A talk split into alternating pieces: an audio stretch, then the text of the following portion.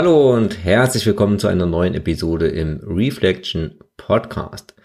Ich möchte eins vorweg schicken. Die Aufnahme zu dieser Episode ist schon vor einiger Zeit passiert, als der Coronavirus, ich glaube, entweder noch gar nicht am Horizont war oder es noch große Unsicherheiten gab, ähm, wie das, das überhaupt entwickeln würde.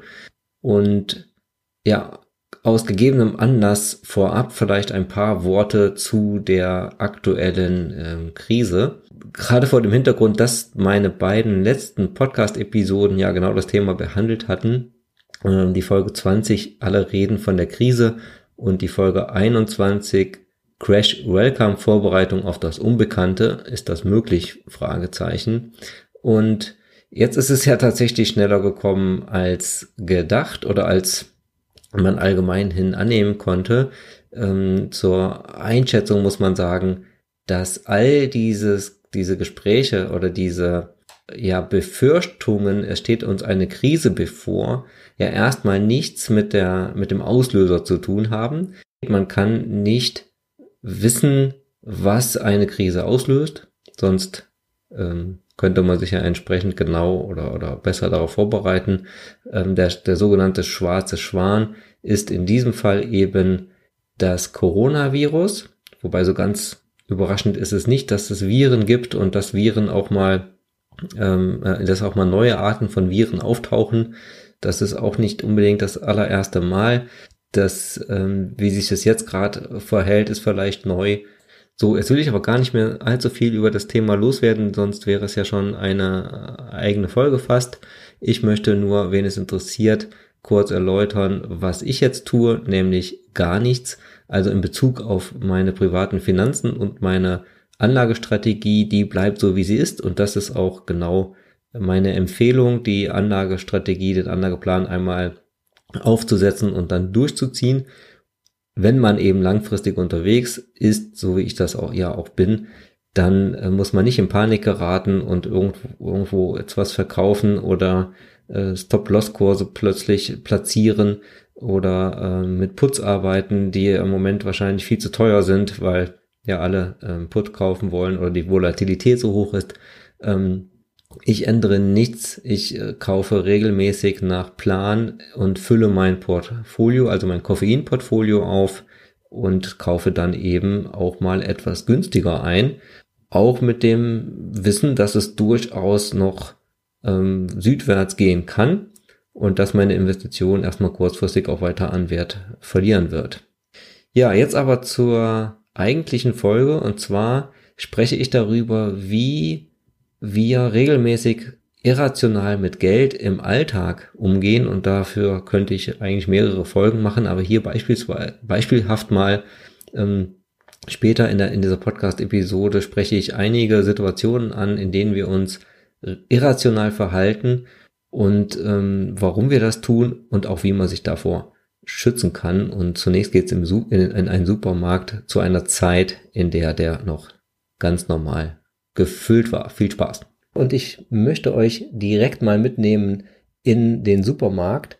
Ich war neulich einkaufen mit meinen sieben Sachen auf dem Arm. Ich nehme ja bewusst keinen Einkaufswagen mit rein, weil ich sonst die Tendenz habe, den immer voll zu stopfen und kaufe dann viel mehr, als ich wirklich brauche. Das war nur am Rande. Ich ging dann also mit meinen sieben Sachen auf dem Arm durch die Gänge, sieht manchmal ein bisschen komisch aus, ich gebe das zu, und erspähe dann in meinem Augenwinkel ein rotes Schild an der Eistruhe.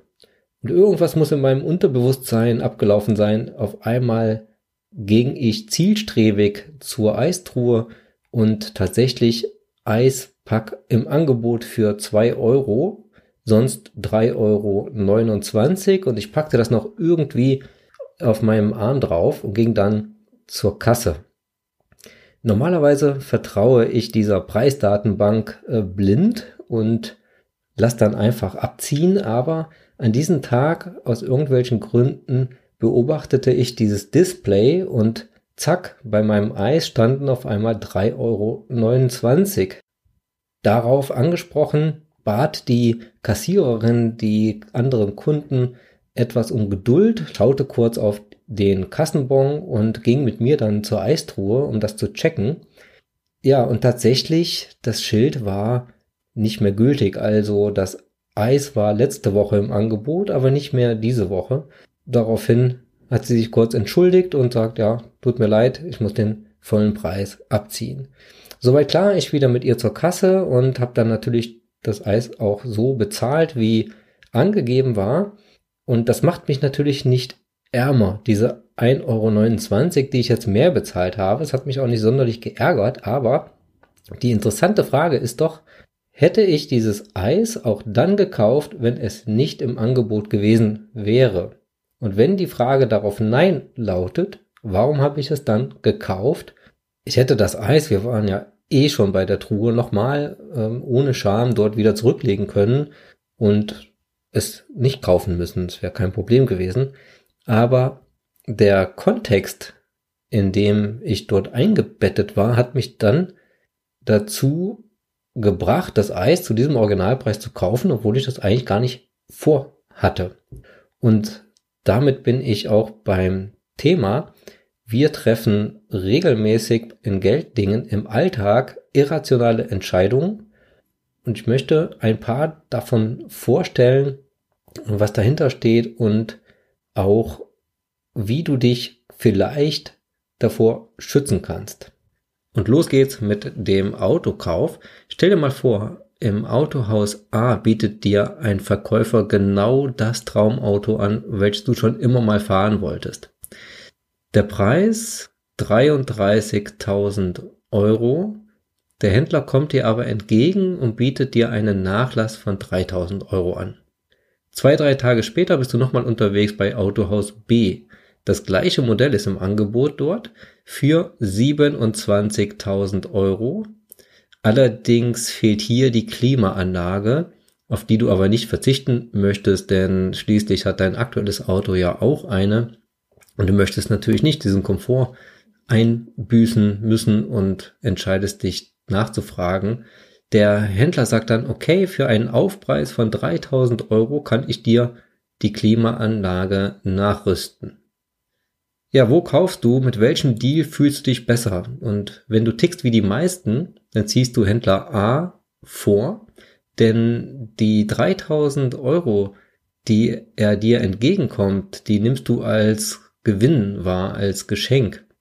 Und die 3000 Euro, die du noch obendrauf zahlen musst bei Händler B für die Klimaanlage, die nimmst du als Verlust wahr und wir mögen Gewinne lieber als Verluste, also fühlst du dich bei Händler A wesentlich besser, obwohl das exakt gleiche Modell mit Klimaanlage beide Male genau 30.000 Euro kosten würde. Also rational gesehen die Angebote komplett identisch sind.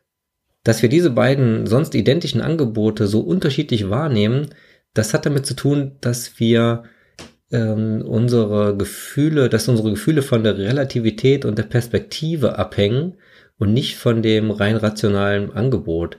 Das lässt sich nochmal an einem anderen Beispiel schön verdeutlichen. Stell dir vor, du gehst in einer Einkaufsstraße entlang und im Schaufenster siehst du eine heruntergesetzte Jacke, sie soll nur 15 Euro kosten.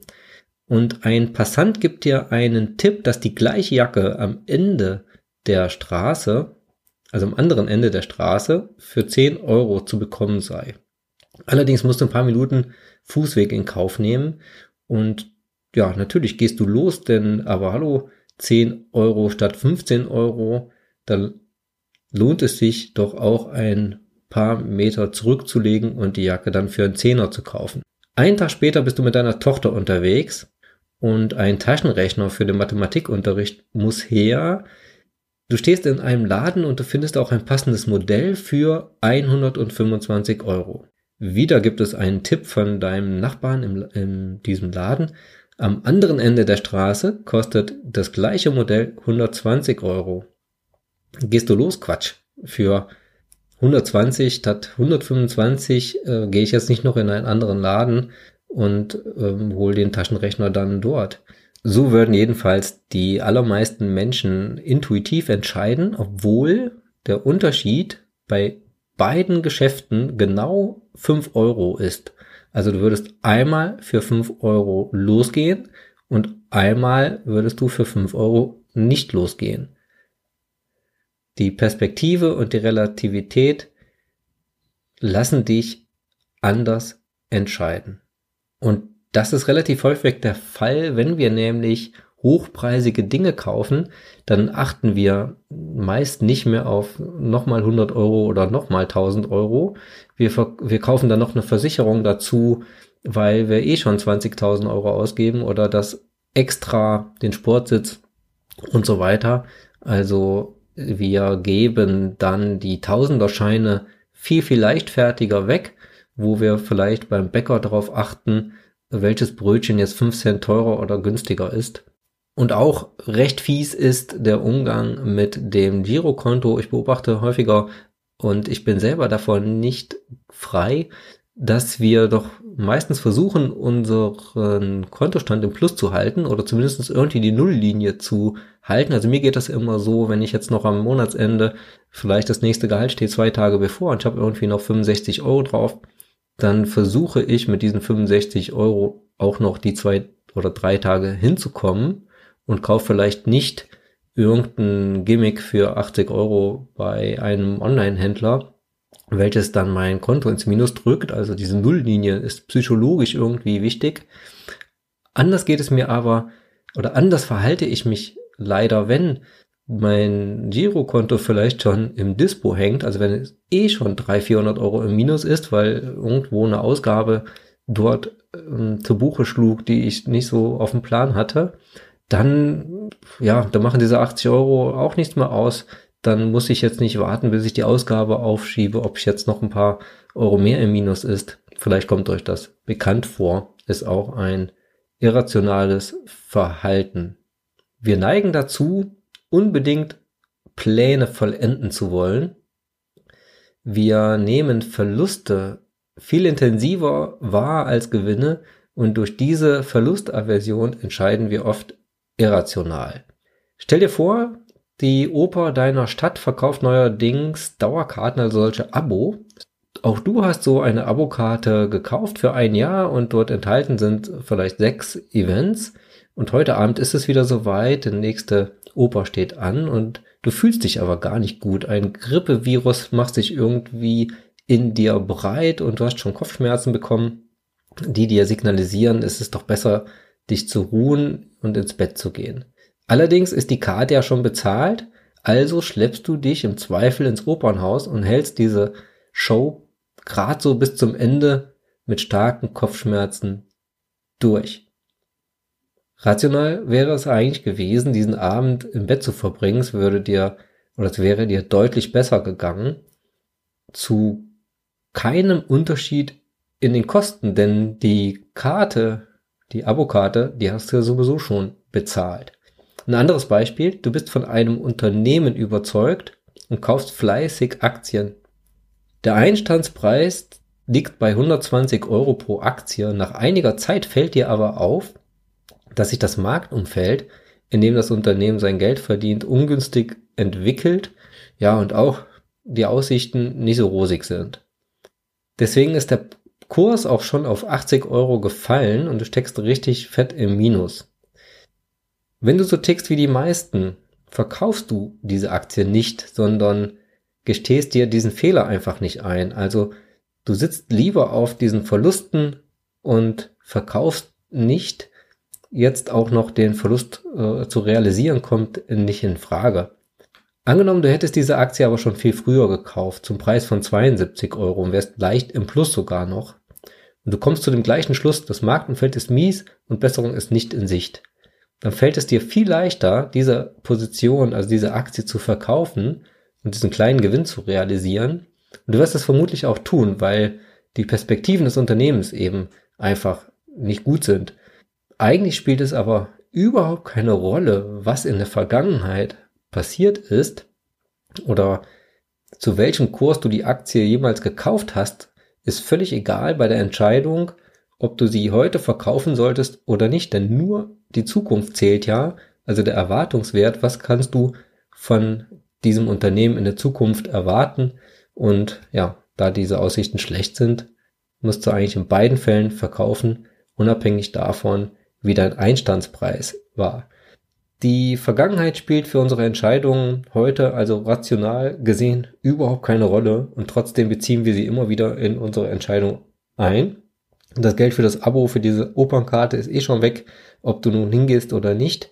Und für die Entscheidung in der Gegenwart solltest du dich von der Vergangenheit lösen und nur darauf schauen, wie die Auswirkungen für die Zukunft sind. Hier gehe ich mal kurz vom Geldthema weg, denn es passt ganz gut. Unser Hang zur Vollendung eines Plans steht ja rationalen Entscheidungen auch bei Projekten immer wieder im Weg, zum Beispiel in der Produktentwicklung. Wenn wir nach ein paar Monaten Projektarbeit absehen, dass das Produkt auf dem Markt wohl eher schlechte Chancen haben wird, wird doch fleißig weiterentwickelt nach dem Motto, jetzt sind wir eh schon so lange dran, jetzt machen wir es auch fertig. Und auch hier unser Hang, Pläne zu vollenden, führt häufig zu irrationalen Entscheidungen. Und diese versunkenen Kosten, wie man sie nennt, die möchte man einfach nicht abschreiben. Man möchte einfach noch was von diesen versunkenen Kosten haben, obwohl die eh schon verloren sind. Jetzt eine kleine Denkübung für alle Fußballfans. Wenn du kein Fußballfan bist, dann ersetz einfach Champions League Finale durch Popkonzert oder sowas. Du hast bei einer Verlosung eine Eintrittskarte für das Champions League Finalspiel gewonnen. Nicht irgendeine, sondern eine in bester Lage. Dein Freund macht dir sofort deutlich, dass er gewillt ist, dir diese Karte für viel Geld abzukaufen. Wie viel Geld verlangst du für die Karte? ruhig mal kurz ganz spontan eine Zahl im Kopf festhalten. Es geht weiter, es lief wieder gut, aber diesmal hast nicht du, sondern dein Freund bei der Verlosung diese Eintrittskarte für das Champions League Finalspiel gewonnen. Beste Lage. Und du machst ihn sofort darauf aufmerksam, dass du gewillt bist, seine Karte abzukaufen. Wie viel würdest du ihm für die Karte bezahlen?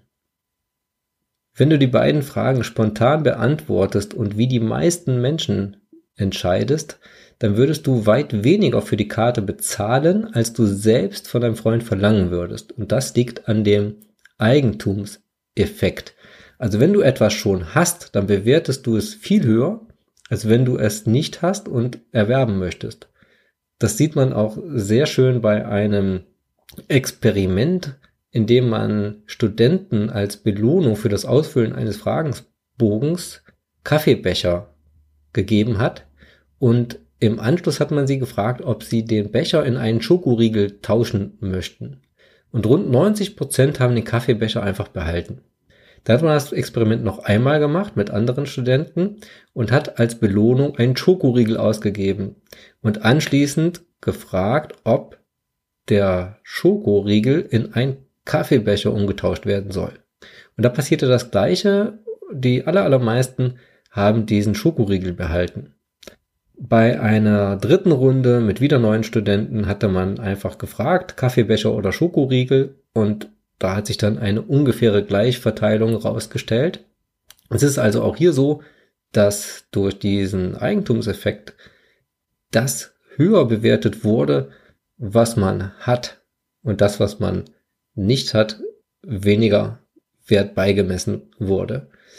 Das bedeutet, die meisten Menschen verlangen zu viel, wenn sie etwas verkaufen möchten. Also wenn dir eine Sache besonders am Herz liegt, dann wird es besonders schwer. Zum Beispiel das eigene Haus, in dem du Jahrzehnte vielleicht gewohnt hast oder beim Autoverkauf oder auch bei einer Aktie eines Unternehmens, in welches du dich am besten nicht verlieben solltest, ähm, hast du immer diese emotionale Bindung, die sich schnell aufbaut und die dazu führt, dass du meistens zu viel verlangst, wenn du Dinge verkaufen möchtest. Der nächste unschöne Effekt, von dem ich euch erzählen möchte, ist der Behaarungsirrtum. Nehmen wir an, das Gesundheitsministerium informiert, dass ein neues Virus 10 von 10.000 Kindern das Leben kosten wird. Es gibt aber einen Impfstoff der aber, also die Verabreichung dieses Impfstoffs, birgt ebenfalls ein Risiko. In sechs von 10.000 Fällen stirbt das Kind an der Impfung. Jetzt die Frage, lässt du dein Kind impfen? Oder würdest du dein Kind impfen lassen? Rein statistisch gesehen oder rational gesehen sollte man das Kind impfen lassen, auch mit dem Risiko, dass das Kind durch die Impfung stirbt, denn man würde da durch diese Entscheidung den Schutz des Kindes erhöhen, also die Überlebenswahrscheinlichkeit des Kindes würde man erhöhen. Denn wenn man es nicht impfen lässt, würde es die Chance von 10 zu 10.000 haben, dass es von dem Virus befallen würde und dadurch stirbt. Die meisten Menschen entscheiden sich aber in so einem Fall gegen eine Impfung, obwohl das Risiko für das Kind dann unter dem Strich höher ist. Und das liegt an den, dem Beharrungsirrtum. Wir fühlen uns für die Konsequenzen aktiven Handelns verantwortlicher als für die Folgen einer Unterlassung, also wenn wir nichts tun. Ohne dabei wirklich rational zu erkennen, dass auch das Nichtstun negative Folgen haben kann. Und dass wir für diese Folgen dann auch verantwortlich sind. In Bezug auf Geld ist es so, du musst keine aktive Entscheidung treffen, um beispielsweise dein Geld auf dem Girokonto, Tagesgeldkonto oder Sparbuch zu belassen, auch wenn du weißt, dass dort für Jahr für Jahr an Kaufkraft verliert. Kaufst du aber für 2000 Euro zum Beispiel Aktien und der Markt bricht kurze Zeit danach ein, dann fühlst du dich schlecht. Schließlich hast du aktiv gehandelt und diese Aktien gekauft und hättest es doch besser sein lassen sollen. Ein Fehler verdoppeln sich die Preise am Aktienmarkt allerdings über eine gewisse Zeit und du bist nicht investiert, dann juckt dich das nur wenig, obwohl du auch dann 2000 Euro verloren hättest, nicht aktiv verloren, aber dir sind eben diese 2000 Euro dadurch entgangen, dass du nicht investiert warst. Dann allerdings fühlst du dich nicht so sehr verantwortlich für diese unterlassene Handlung, also das Geld nicht investiert zu haben. Und zudem ist es dann noch so, dass wir kurzfristig falsche Entscheidungen bereuen, aber langfristig bereuen wir eher unsere Untätigkeit. Nach dem Motto, hätte ich doch schon vor zehn Jahren mal angefangen, ein paar Aktien zu kaufen. Also was wir vor langer, langer Zeit unterlassen haben, das bereuen wir heute, aber kurzfristig bereuen wir eher aktive Handlungen. Und an dieser Stelle ein Tipp, nutze den Beharrungseffekt einfach für dich. Und zwar, wenn du einen Sparplan anlegst, äh, mit dem du monatlich einen festen Betrag von deinem Einkommen beispielsweise auf ein Geldkonto parkst oder auch äh, in einen Aktienfonds oder in einen ETF investierst, dann nutzt du diesen Beharrungseffekt für dich, denn der sorgt dafür, dass der Sparplan höchstwahrscheinlich auch dann weiterläuft, wenn es mal nicht so gut läuft und die Aktienmärkte fallen, einfach weil du ja aktiv tätig werden müsstest, diesen Sparplan wieder zu stoppen. Und wenn der einmal läuft, dann nutzt du den Beharrungseffekt für dich und kannst langfristig profitieren. Ja, das waren mal einige wenige Beispiele, wie wir im Alltag in Gelddingen nicht immer rational entscheiden, und die ernüchternde Nachricht ist, was auch meine Erfahrung ist, dass wir trotz des Wissens darüber nicht immer rational entscheiden. Also das bloße Wissen über diese Phänomene äh, reicht nicht unbedingt aus, um bessere Entscheidungen zu treffen. Denn es ist, diese, diese Muster sind so stark in unserem Unterbewusstsein drinne, dass wir im, in der Hektik des Alltags dann auch einfach den ein oder anderen Fehler machen und uns gar nicht so richtig davor schützen können. Ich möchte euch trotzdem mal drei Tipps geben oder Werkzeuge, die einen Versuch wert sind, da besser zu werden. Einmal verzögere einfach deine Entscheidungen. Also wenn du nicht im emotionalen Moment, nicht beim Verkäufer direkt noch oder nach einer Probefahrt zum Beispiel entscheidest, wenn du also etwas Abstand gewinnst, ähm, dann wirst du vielleicht bessere Entscheidungen treffen. Also nach dem Motto, vielleicht brauche ich das Gadget gar nicht oder vielleicht kann es doch ein, ein günstigeres Produkt sein oder vielleicht brauche ich das extra nicht oder ich schließe nicht unbedingt noch die Garantieversicherung mit oben drauf ab, weil ich zu dem Schluss komme, dass ich die gar nicht brauche. Also die Entscheidung ein bisschen verzögern und dann trifft man häufig bessere Entscheidungen. Den zweiten Tipp, den ich für dich hätte, wäre das Denken in Alternativen. Also indem du einfach so ein bisschen eintrainierst, in Alternativen zu denken, ähm, triffst du bessere Entscheidungen. Nach dem Motto, wenn ich nichts tue, also frag dich immer, wenn, wenn du nichts tust, welche Alternativen gehen dir dann verloren? Also was entgeht dir, wenn du dein Geld auf dem Tagesgeldkonto liegen lässt? An welchem Projekt könntest du jetzt arbeiten, wenn du das aktuelle, was vielleicht nicht so lukrativ ist, stoppst? Und das dritte Werkzeug klingt erstmal relativ banal, aber es ist, kann unglaublich hilfreich sein. Ähm, schreibe dir Zahlen einfach mal auf.